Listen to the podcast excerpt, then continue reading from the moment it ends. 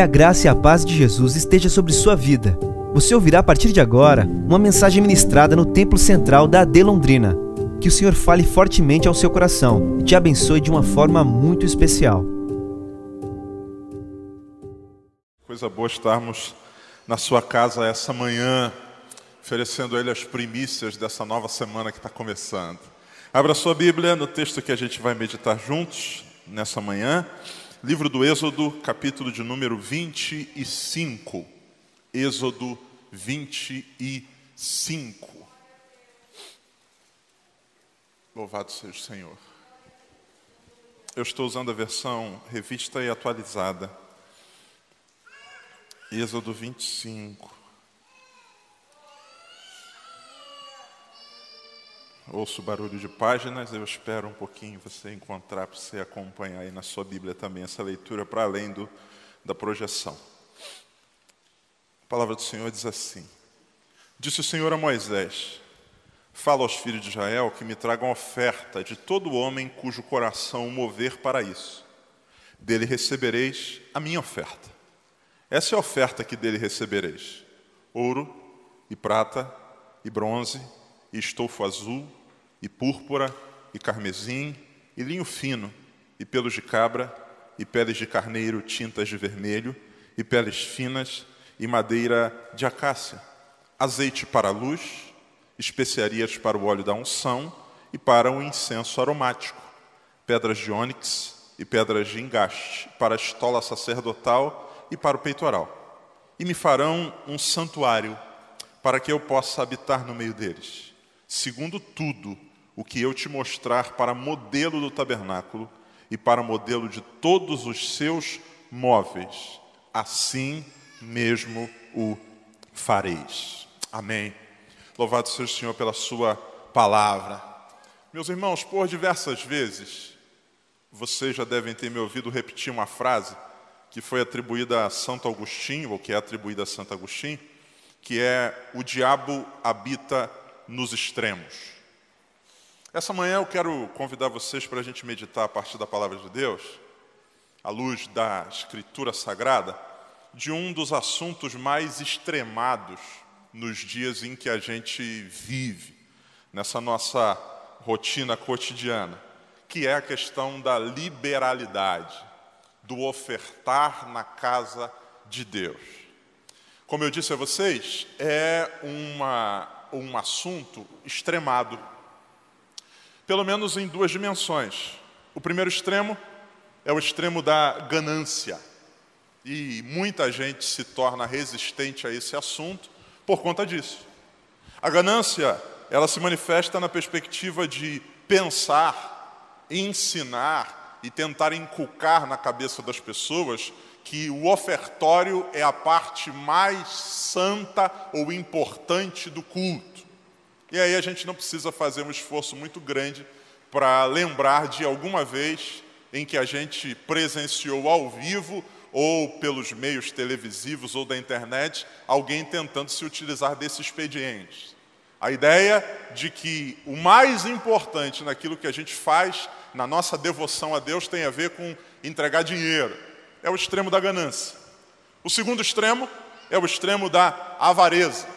Se a ganância prega e ensina que oferta é a coisa mais santa no culto, a avareza prega e ensina, ou no mínimo deixa transparecer, passa a ideia de que oferta não faz parte do culto. É como se o momento em que a gente diz vamos contribuir, e aí a gente vai falar um pouquinho daqui a pouco sobre isso, de várias maneiras que a gente pode fazer isso, é como se a gente estivesse dando um pause. Então, assim, viemos adorando a Deus, adoramos com louvor, adoramos com a palavra, fizemos uma oração, agora chegou a hora da oferta. É como se a gente tivesse um intervalo, fosse um momento em que a gente para tudo que é adoração, aí os obreiros vão passear aí no meio de vocês com a salva, e aí terminando isso, agora vamos voltar a adorar a Deus. Esses dois extremos são perigosos. E como é que a gente faz para não ser atraído para os extremos? Imagine que você está aqui e tem duas pessoas querendo puxar ou segurando no seu braço e puxando cada uma para um lado diferente. É natural que se a gente não quer se mover nem para um lado ou para o outro, a gente forma um, ou a gente faz uma base. Se alguém tentar me puxar, o primeiro movimento que eu vou fazer é isso aqui, ó. Eu estou firmando uma base. Para quê? Para oferecer resistência para que eu não seja levado nem para lá nem para cá. No nosso caso, qual é a nossa base? A nossa base é a palavra de Deus. Jesus diz que o sucesso da vida não tem a ver com quantos andares a gente consegue construir para a nossa casa. Jesus diz que o sucesso da vida não tem a ver com quantos cômodos ou com a dimensão do que a gente consegue construir. Jesus diz que o sucesso da vida está no firmamento que a gente escolhe. Se a gente construir sobre a areia, a gente vai ruir e cair. Agora, se a gente edificar nossa vida, nossos sonhos, nossa visão de mundo, nossa cosmovisão sobre a rocha, que é a palavra de Deus, a gente não vai sucumbir. E o que Jesus diz é que a gente não vai sucumbir às múltiplas pressões. Ele diz que transbordaram os rios, pressão de baixo para cima, caiu a chuva, pressão de cima para baixo, sopraram os ventos, pressões dos lados, mas a casa não caiu. E por que não caiu? Por causa do seu fundamento.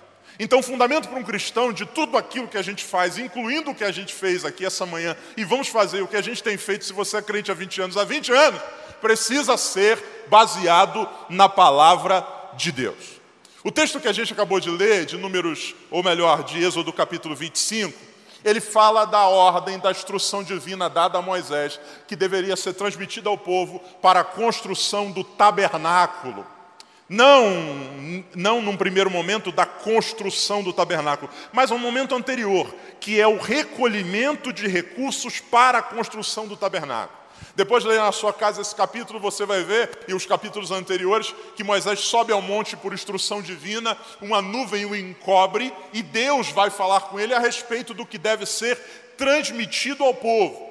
Primeiro, Deus fala nesses versos que a gente leu sobre o recolhimento, e depois, do verso 10 até o capítulo de número 34 do livro de Êxodo, a gente vai ver Deus detalhando cada mobiliário que o tabernáculo deveria ter: o altar do incenso, a arca da aliança, a mesa dos pães da propiciação, as cortinas. Deus é detalhista com relação à cobertura, quantas camadas ela deveria ter, comprimento. Tudo é detalhado para Moisés de forma minuciosa, porque o objetivo de Deus é que aquilo seja construído e a ordem do Senhor é conforme o modelo que te foi mostrado no monte. O modelo, você vai reproduzir isso por uma ordem minha. Mas tudo começa com essa convocação para que o povo liberalmente traga oferta para ser utilizada naquela construção. E aí, antes que você tenha o seu coração talvez pesado, incomodado, eu quero convidar você para a gente olhar para o texto e a partir dele extrair algumas verdades que servem para nós como reforço, como solidificação para quem já o faz com a motivação certa e que talvez sirvam hoje como um, uma chamada de Deus, um esclarecimento de Deus para a gente que talvez nunca tenha atentado de forma correta para esse assunto. O texto mostra para nós algumas verdades a respeito da nossa liberalidade. Primeiro, olha o que, que diz o verso 2 de Êxodo 25. Fala aos filhos de Israel que me tragam oferta de todo homem cujo coração mover, para isso dele recebereis a minha oferta. Observe, aqui é Deus que está falando com Moisés. E a gente poderia talvez dizer, mas não, está falando num momento único. A Bíblia diz que ele está no alto de um monte, onde ele vai passar 40 dias, envolvido pela glória de Deus. O Senhor aparece para ele e fala. E nesse texto a gente tem a primeira verdade. Quando a gente fala a respeito de liberalidade, quando a gente fala a respeito de ofertar, quando a gente fala a respeito de ser generoso, a gente precisa entender que isso não é uma invenção da igreja. Isso não é uma instituição recente. E aí, por favor, ouça com muita atenção, porque o nosso objetivo aqui não é manipular ninguém, você precisa ter sua mente completamente aberta e moldada pela palavra de Deus. Ouça, ouça com muita atenção a destinação pode ser questionada, mas o princípio não. Vou repetir. A destinação pode ser questionada, mas o princípio não. A gente se questiona muitas vezes quando vemos aberrações em todos os níveis, em todas as estruturas, inclusive na religiosa.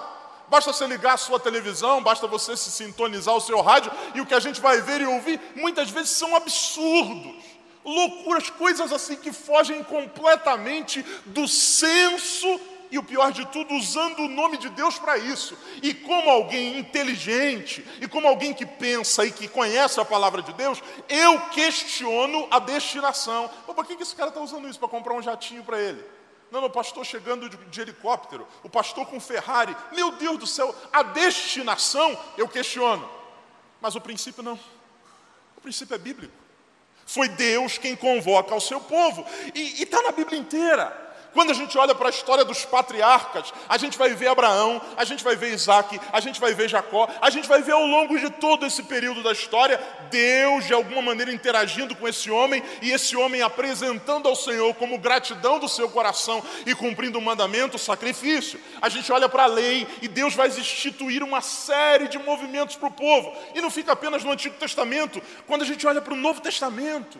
A gente vê isso nitidamente, a forma como os cristãos primitivos tratavam desse assunto. A gente olha para as cartas de Paulo, e Paulo vai repetidas vezes falar a respeito de como os irmãos deveriam ser liberais, agradecer pela forma com que tinham sido liberais e também, em alguns momentos, estimular igrejas a que levantassem ofertas para abençoar também outras igrejas. Olha o que o texto diz: me tragam uma oferta. O verso do versículo diz, ou o final do versículo, perdão, diz: recebereis a minha oferta. E aqui está uma coisa importante que você precisa ouvir e saber, meu irmão. Deus instituiu um princípio, e quando a gente faz isso, a gente está fazendo em primeiro lugar para Deus. Para Deus.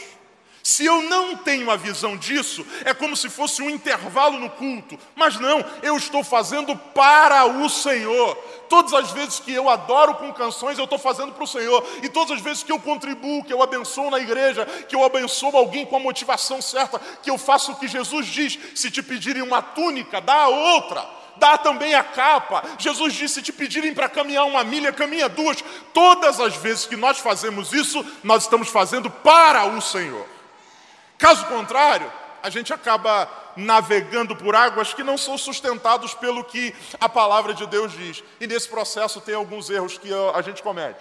O primeiro erro, como a gente acha que a gente está fazendo apenas alguma coisa material e não tem nada de espiritual, tem gente que, por exemplo, por conta de críticas a algumas coisas, retém a sua liberalidade. Retém. Retém. Não, não, não gostei muito desse louvor, não. Vou ofertar, não. Não, não, não gostei que essa porta ficou ali, deveria ser aqui.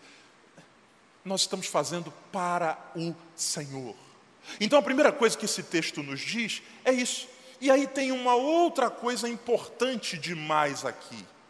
Jesus faz questão de, na sua trajetória enquanto esteve aqui, tratar de coisas que precisam ser corrigidas sem anular princípios que deveriam ser mantidos. Em João capítulo de número 2, a Bíblia diz que Jesus entra no templo. Ele está no pátio do templo. E o que, que ele vê? Ele vê uma galera fazendo uma bagunça. E essa bagunça diz respeito a quê? A liberalidade. A Bíblia diz que estão vendendo tudo que é coisa, estão fazendo um verdadeiro. Jesus chega a dizer para eles: vocês estão fazendo da casa de meu pai uma casa de negócios. Essa é a palavra do Senhor. E o que, que Jesus faz? Jesus bota para quebrar, joga todas as mesas no chão, ele manda aqueles que vendiam os, os passarinhos sair, as pombas, ele faz uma limpeza. Aí a Bíblia vai dizer, em alguns capítulos mais à frente, que Jesus outro dia está no templo. E a Bíblia diz que ele vê uma viúva pobre se aproximando do local da oferta e depositando duas moedas. E aí a gente poderia pensar assim: o Senhor que botou tudo para quebrar, ele poderia dizer assim: Ei, oh, oh, oh, não dá não, dá não, dá não. Isso aqui é complicado. A Bíblia diz que ele vê ela ofertando. E Jesus não apenas reconhece sua oferta, mas eleva. Ele diz assim: todos os outros deram do que sobrou, mas essa deu tudo o seu sustento. Ele está ensinando a respeito disso. Então ouça com muita atenção. Deus estabelece isso como um princípio, mas tem uma coisa que é extremamente importante. Aí, por favor, me ouça até o final com o coração aberto. Olha o que, que o texto diz no verso de número 2. Fala aos filhos de Israel que me tragam oferta. Será que a gente pode ler a parte B? De todo o homem, um, dois, um, dois três. De todo. Não, não, está fraco, está fraco. Um, dois, três. De todo o homem Para aí. Diga comigo, é um princípio, diga, mas que testifica no coração. Ninguém pode, de maneira nenhuma, coagir, impor ou obrigar alguém a ofertar. Deus não diz assim, ó, negócio é o seguinte, Ele é o Todo-Poderoso, não é? Ele poderia fazer débito automático. Eu sei quanto você ganha, eu sei que você tem guardado, então eu estou subtraindo agora dos israelitas tudo que eu preciso para a construção do templo. Não! Ele diz: tragam, mas ele diz assim: aqueles cujo coração o mover. O Espírito do Senhor testifica, e a Bíblia diz que tudo que não é feito por fé é pecado. Não é apenas uma questão material, é um movimento que o Senhor testifica no meu coração. E aí, deixa eu dizer uma coisa para você, meu querido: não tem como explicar isso. Só quem já foi movido por Deus, não apenas pela consciência, mas também pelo coração, sabe o quanto isso é valioso e já viveu milagres nessa área. Não dá para explicar. Não dá para explicar. Eu conversei essa semana com um rapaz aqui na igreja e disse assim: Pastor, eu estou vivendo um ano maravilhoso nesse aspecto. Falou, pastor, e eu tenho uma consciência, sabe qual é? Eu tenho a consciência de que não é o dinheiro que eu ganho, eu não ganho muito. Segundo, eu tenho a consciência de que não é a minha administração financeira, eu não sou o melhor administrador, mas eu estabeleci um compromisso com Deus de que eu iria fazer para o Senhor de todo o coração. E, pastor, eu não sei como explicar, Deus tem me abençoado. Não sei.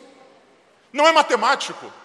Não tem a ver com investimento, igreja não é poupança, igreja não, não, não, não, não, não. A Bíblia diz cujo coração mover, ou seja, o Deus que diz tragam, ele diz assim: Eu estou dizendo para trazer, mas eu vou tocar no coração.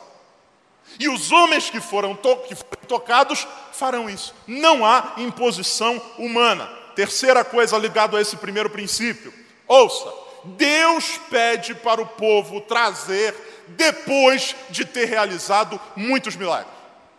A ordem não é saíram do Egito, saíram do Egito, antes de atravessar o Mar Vermelho, bora, pedágio. Deus não podia fazer isso? Eu sei que vocês estão, manda aqui, se ninguém ofertar, não abre o Mar Vermelho. É isso? Não. O momento em que Deus fala com o povo é o momento onde eles já viram o mar se abrir.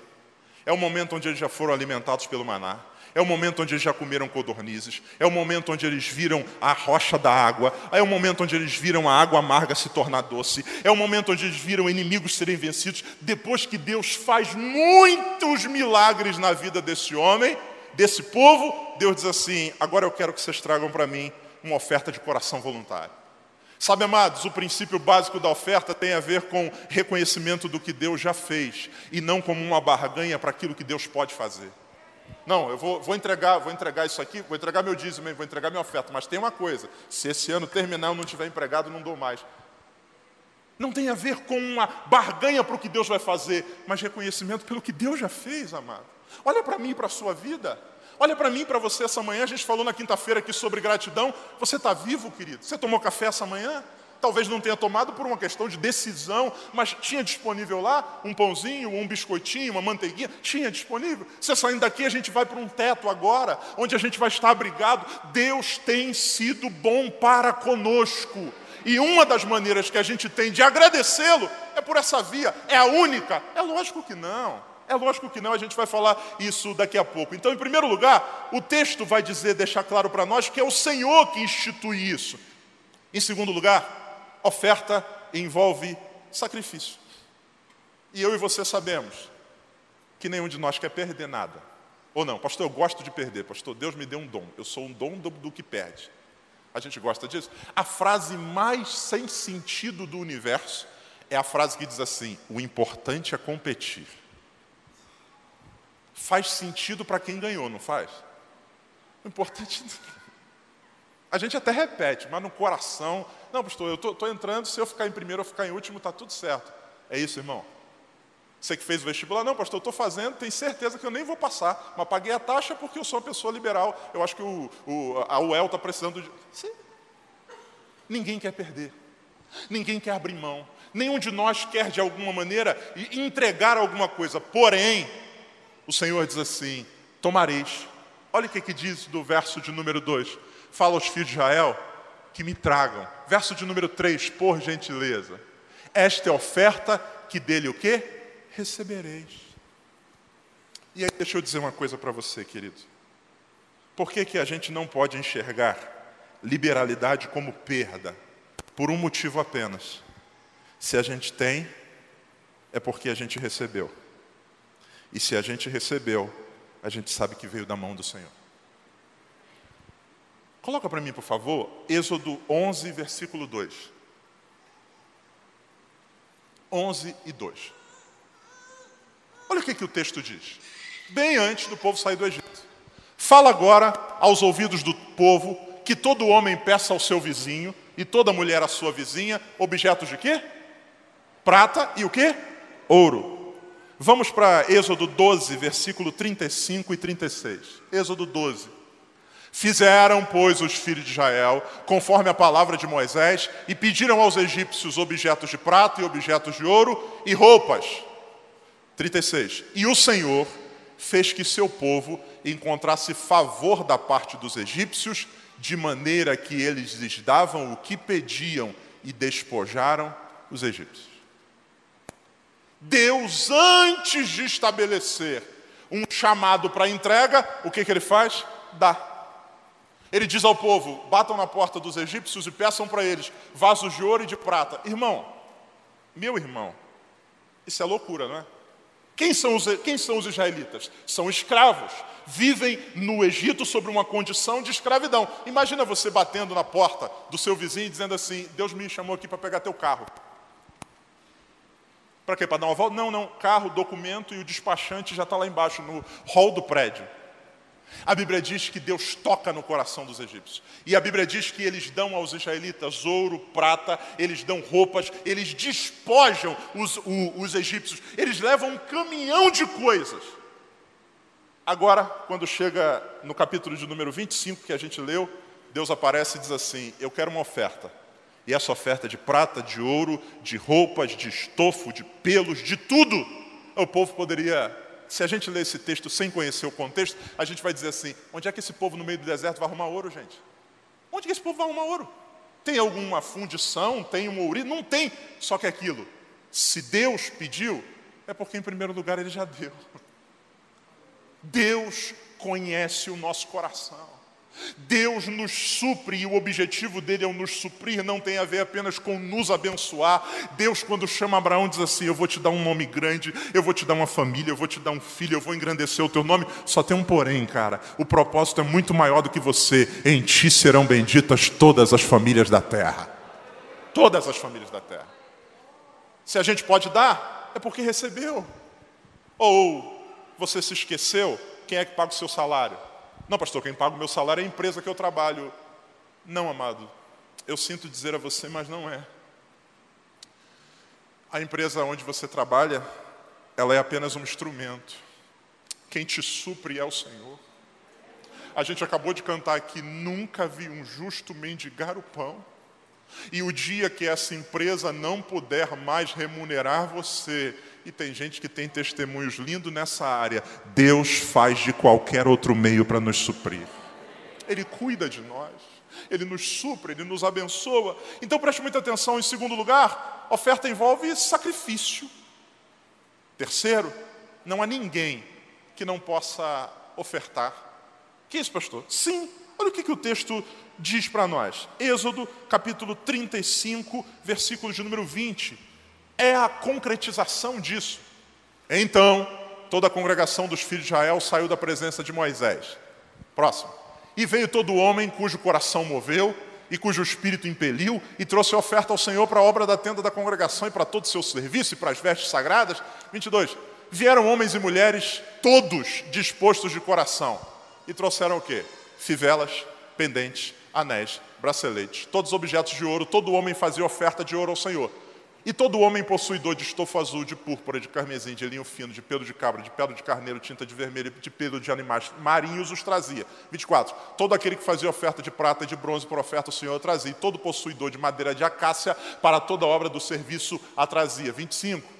Todas as mulheres hábeis traziam o que por suas próprias mãos tinham fiado: estofo azul, púrpura, carmesim e linho. 26. E todas as mulheres cujo coração moveu em habilidade fiavam os pelos de cabra. 27. Os príncipes traziam pedras de ônix e pedras de engaste para a estola sacerdotal e para o peitoril. 28. E os arômatas e o azeite para a iluminação e para o óleo da unção e para o incenso aromático. 29. Os filhos de Israel trouxeram oferta voluntária ao Senhor, a saber, todo homem e toda mulher cujo coração os dispôs para trazerem uma oferta para a obra que o Senhor tinha ordenado que se fizesse por intermédio de Moisés.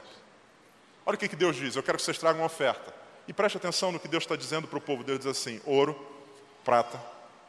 Uau, aí complicou. Só tenho minha aliança, que eu acho que é de ouro.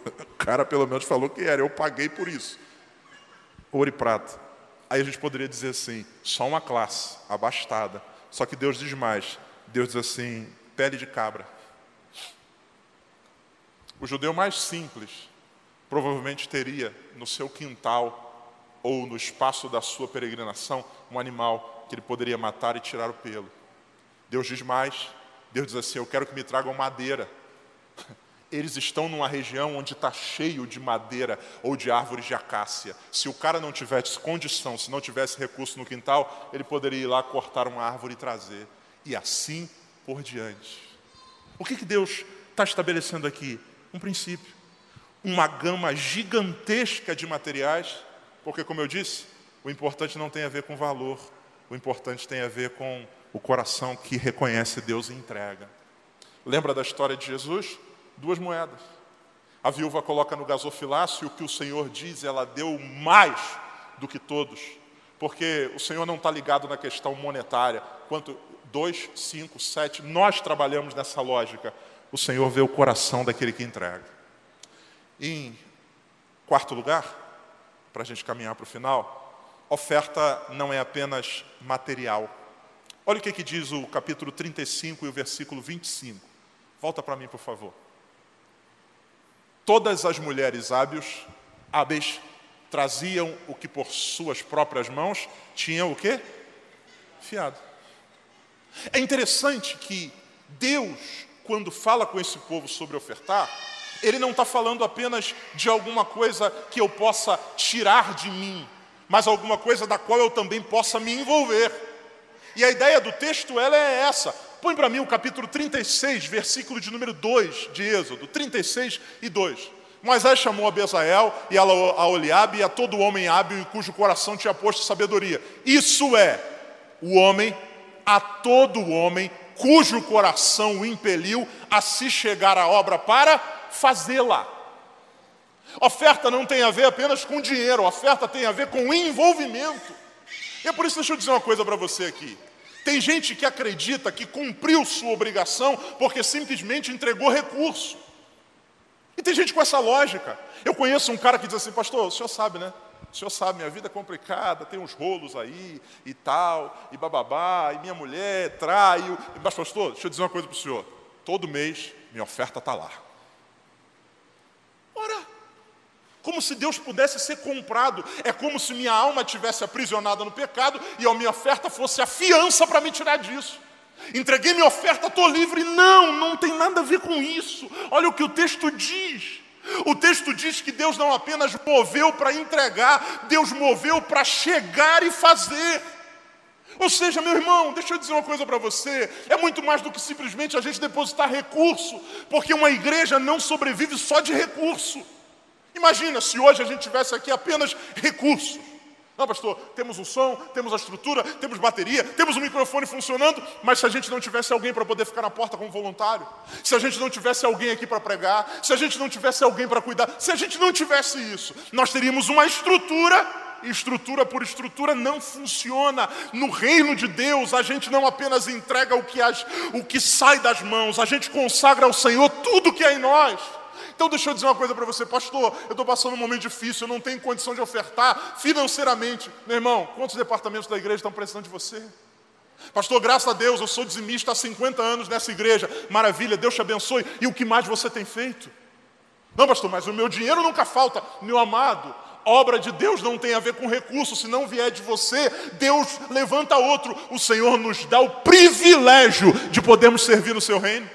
O Senhor nos dá o privilégio de somarmos forças na sua obra. Então, o mesmo Deus que diz tragam é o mesmo Deus que diz vem. Olha o que o texto diz: impeliu a chegar à obra para fazê-la. Meu filho, você já trouxe tua oferta? Trouxe, agora eu quero você. Senhor, mas o que eu vou fazer? Vamos lá, eu quero tua vida, vou, vou usar tuas mãos para abençoar aquilo que eu estou realizando. Isso é lindo. E eu termino lembrando a você de uma coisa: o que Deus está instituindo aqui não é uma obrigação que nos diminui. O que Deus está fazendo é instituindo, ou nos dando, ou nos concedendo um privilégio. Presta atenção, irmão. Você crê que Deus é todo-poderoso, sim ou não? Deus é todo-poderoso, sim ou não? Se Ele é todo-poderoso, o que é mais difícil? Abrir o mar ou construir um tabernáculo? O que é mais difícil? Abrir o mar ou construir um tabernáculo? Abrir o mar. O que é mais difícil? Transformar madeira em uma obra de arte ou, ou fazer chover pão do céu? Você conhece muitos artesãos, não conhece? Tem aqui uma querida, não sei se, não sei se ela está aqui me ouvindo, que é de Londrina, uma das melhores confeiteiras que tem aí. Só que tem uma coisa: para fazer ela precisa dos ingredientes. Até onde eu sei, os bolos que ela vende não caem do céu. Não, pastor, acordo de manhã e chove farinha. Aí depois eu desvio porque vem ovo. Aí depois chocolate. Eu digo, não, senhor, hoje é branco. Aí o chocolate preto volta e vem o branco. Isso existe? Não. Por que, que Deus não disse assim, Moisés, eu preciso de um espaço, dorme um metro quadrado, abre todo mundo.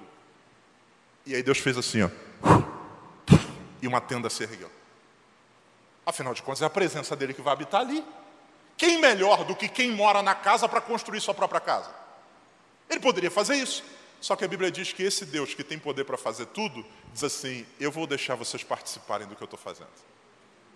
Privilégio. Privilégio.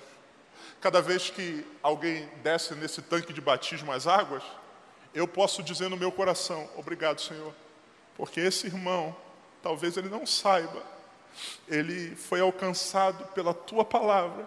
E talvez isso tenha acontecido numa igreja que estava aberta, e isso só acontece por causa dos meus dois reais que eu coloquei na oferta no domingo de manhã. Privilégio de poder servir a Deus. E a última coisa é o seguinte: é um privilégio poder contribuir, e eu sou o maior beneficiado. Olha o que, que diz o versículo de número 8. 8. Verso de número 8. Aleluia. Assim, não, não, do, do capítulo 25.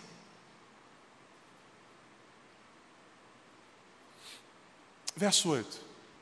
E me farão um santuário, para que eu possa habitar aonde? no meio deles. A gente contribui, a gente se envolve, a gente se move e quem é o maior beneficiado? Nós. No caso do povo de Israel, Deus está dizendo: Eu estou pedindo para vocês construírem uma casa para eu poder estar no meio de vocês. Então todo israelita, ao se levantar de manhã e sair da tua tenda e ver aquela tenda erguida pelo Senhor, por ordem do Senhor, aquele tabernáculo, ele sabia Deus está no nosso meio privilégio, do qual a gente desfruta. O que a gente está desfrutando aqui essa manhã, ar-condicionado ligado, o que a gente está desfrutando aqui, as coisas das quais a gente participa, os projetos que a igreja faz e que vão muito além dessas quatro paredes, nos abençoam. Como é que isso é mantido? Isso é mantido pelo privilégio que Deus nos dá de ofertar. E aí deixa eu dizer uma coisa para você, amado. Se você não fizer, se eu não fizer, Deus levanta outro. Mas eu não quero perder a minha oportunidade de, na minha geração, fazer o que o Senhor me chamou para fazer. E como eu disse, eu não estou falando só de dinheiro. Eu estou falando de uma vida entregue para contribuir com o propósito de Deus nessa terra. Privilégio. Posso ouvir o amém? Sentado como você está, feche seus olhos. Queria convidar o grupo Ágape para se posicionar aqui. Após essa oração, nós vamos ofertar colocar em prática aquilo que ouvimos, se do Senhor, se cremos que do Senhor ouvimos. E eu queria que você, em nome de Jesus, pedisse ao Senhor: Senhor, testifica no meu coração que esse cara aí está falando é verdade, testifica aqui no meu coração. Fala comigo, Senhor. Se o Senhor que disse para trazer também disse que moveria, então me move. Move.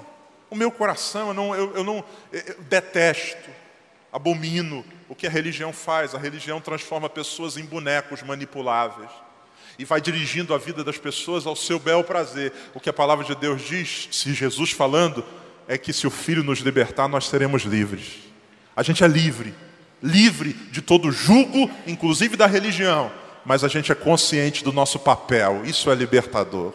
Pai querido, em nome de Jesus, eu quero essa manhã orar pela tua igreja reunida aqui nesse lugar, Senhor. Ah, ó Deus, aqui dezenas e dezenas de irmãos, Senhor que acabaram de ouvir a exposição da tua palavra, ela não é minha, ela é tua. E no vaso pode haver falha, mas no azeite não. Então, Senhor, se porventura ouve, Deus, no coração testificação, a tua palavra é clara ao dizer aquele cujo coração moveu. Senhor, nos move essa manhã para contribuir, para ofertar. Se há alguém aqui que sempre teve dúvida, dificuldade com relação a dizimar, Senhor, essa manhã, se o teu Espírito falou com ele, Deus, que ele transforme esse movimento, ou melhor, esse sentimento em movimento, nos conscientiza do nosso papel, faz-nos entender que é um privilégio. O Senhor não precisa de mim para fazer absolutamente nada, mas o Senhor, em tua bondade, soberania e graça, me dá a oportunidade de poder participar daquilo que o Senhor quer fazer, Pai. A Igreja Assembleia de Deus em Londrina está de pé hoje não por causa do Jodson. Quantas gerações anteriores vieram e o Senhor foi tocando em gente de N maneiras. Essa igreja está lotada de testemunho, como todas aquelas que pregam o Evangelho também estão. Mas agora chegou 2020. E em 2020, Senhor, o Senhor nos escolheu.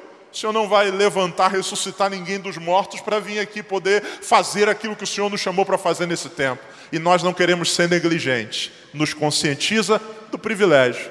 E, Senhor, a gente não precisa se preocupar, porque se temos é porque o Senhor nos deu. E o mesmo Deus que deu e disse entrega é o Deus que também é poderoso para fazer infinitamente mais do que aquilo que pedimos ou pensamos. Que essa manhã seja uma manhã da gente ser tocado pelo Teu Espírito para fazer não apenas financeiramente, Senhor. Quanta gente aqui, Senhor, sentada, e não apenas sentada, mas acomodada, gente apenas se servindo, esquecendo do seu papel de servir. Senhor, quantos departamentos que precisam de gente para somar. Deus, quantas áreas da igreja que são carentes de pessoas dispostas, que essa manhã a tua palavra fale o Senhor manda não apenas a gente trazer, o Senhor manda também a gente se chegar e se envolver. Que em nome de Jesus isso seja um divisor de águas. O Senhor capacitou aqui pessoas com talentos, com dons, com habilidade. E o Senhor não nos chamou apenas para pagar boleto, ganhar dinheiro e no final morrer. O Senhor nos chama a sermos úteis. Então que seja assim, em nome de Jesus. Amém e amém. Vamos adorar.